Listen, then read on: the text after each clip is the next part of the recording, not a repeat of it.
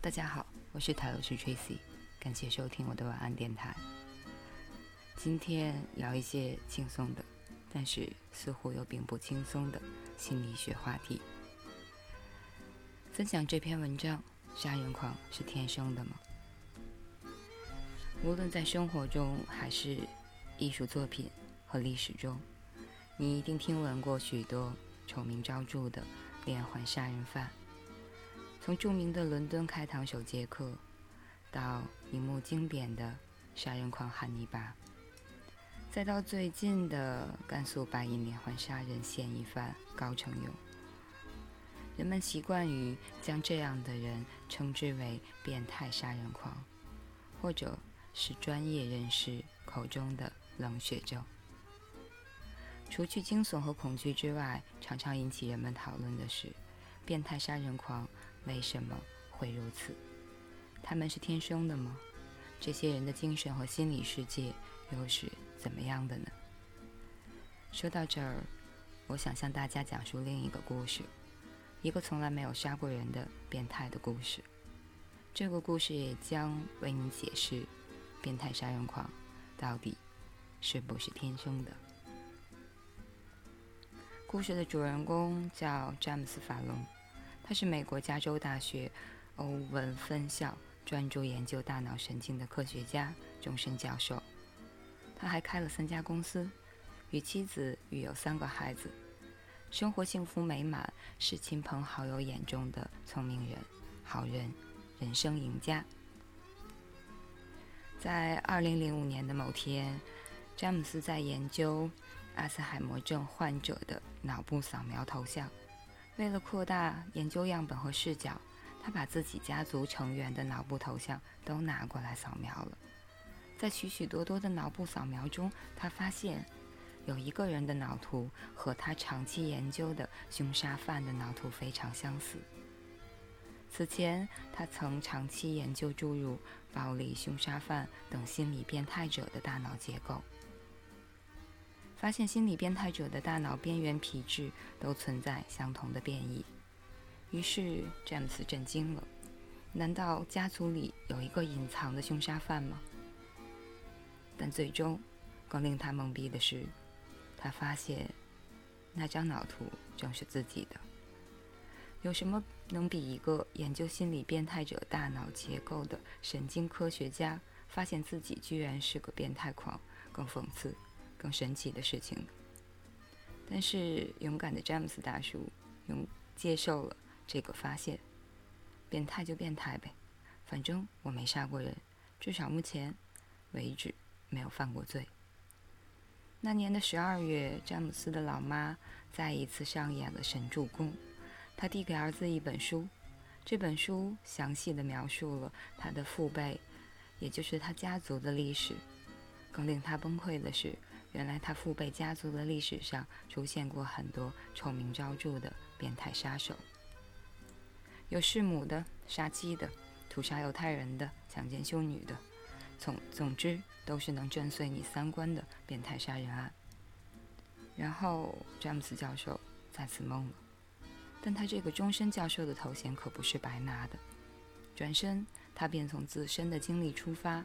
开始研究变态杀人犯与家族基因的关系。毕竟很多人都在猜测，为什么詹姆斯没有变成一个变态杀人犯呢？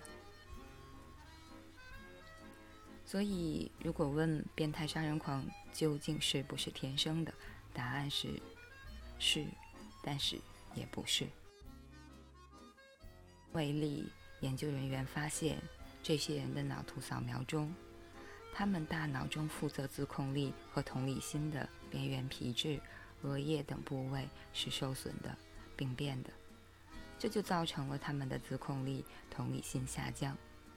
也就是说，心理变态并不仅仅是心理问题，也有着特殊的生理病因。而詹姆斯·法隆也认为，引发心理变态是需要三重、三重因素合一的。他在此后的研究中提出了著名的三角灯构想，即我们可以从三个方面来考量心理变态的生成，分别是基因病变、大脑损伤以及环境因素，比如早期的生理或心理的虐待。在基因病变中，詹姆斯发现了一种特殊的基因，这种基因可以影响人的大脑结构，使当事人更容易产生暴力情绪或反常行为。他将这种基因称之为“战士基因”。因此，当基因病变，也就是携带战士基因，大脑损伤，同也就是自控力和同理心功能下降，还有环境因素。等聚合在一起时，一个人就有可能发展成为心理变态。不过，令我们的詹姆斯教授崩溃的是，他本人也是一个战士基因的携带者。这可能源于父辈家族历史，再加上他的大脑结构图与心理变态者极为相似，所以他就等同拥有了发展成为变态者的三重因素里面的两重。那么，那个吊诡的疑问再次出现了：为什么詹姆斯没有变成变态杀人犯呢？我是一个亲社会的心理变态。在2008年一场 TED 演讲上，詹姆斯对大众抛露心扉。他说：“尽管他有很多特质符合心理考量上的病态标准，但是他还是能够控制自己的情绪。”而他没有发展成为一个心理变态或杀人狂，也得益于完善的家庭呵护和优良的后天教养。他说：“我的原生家庭很美满，父母很爱我，我还有自己的美好家庭。也正是这些因素的存在，詹姆斯·法隆得以成长为一个优秀的科学家，而不是像他父辈某些家庭成员那样的一个变态杀人狂。”当詹姆斯·法隆投身于科学研究，甚至从自己身上寻找线索，探求关于心理变态奥秘时，这个世界上依旧有很多人在多重因素的诱导下走上了不归之路。研究数据给出了心理变态在人群中的比例约为百分之二。在北美的监狱中，有百分之十五到百分之二十五的犯人。患有冷血症这种精神疾病，有的心理学家认为，全人类成年男性中有百分之一患有此病，而女性患者的比例则小得很多。在学术界，尽管詹姆斯提出了著名的三角凳理论，但其实众多的学者们并没有对心理变态，也就是冷血症的诞生形成统一的理论。研究人员只是普遍认为，基因遗传扮演了一定的角色，而同那些充满亲情、教育良好的家庭相比，缺乏关爱的家庭更容易引发冷血症。但是我不得不提醒你的是，这并不是绝对。九四年四月十二日，美国丹佛市一位叫做苏的母亲经历了生活中最为糟糕的一切。她十七岁的儿子和另一个同学一起在学校杀死了十二个同学、一位老师，并打伤了另外二十四个人。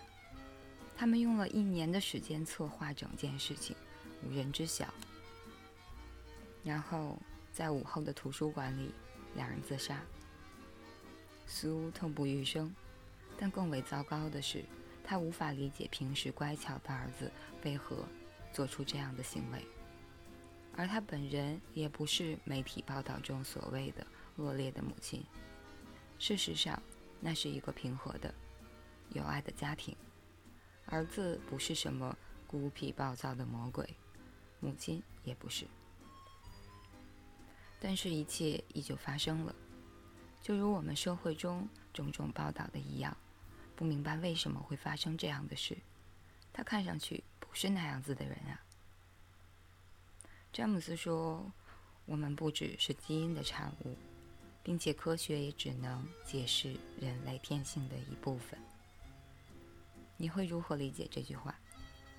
后天环境对于人格塑造有着巨大的影响，基因的缺陷可以通过后天的原生家庭、外部环境与爱得到弥补。但从另一个角度考虑，如果我们把所谓完好的后天环境与养育理解成另一种科学，那么人类天性中也有这些科学所解释不了的部分。这，就是复杂的人和人性。以上就是这篇《天使杀人狂是天生的吗》。嗯，到这里面要不要去翻翻家谱？如果有的话，感谢大家收听，我是泰罗斯 Tracy，晚安，好梦。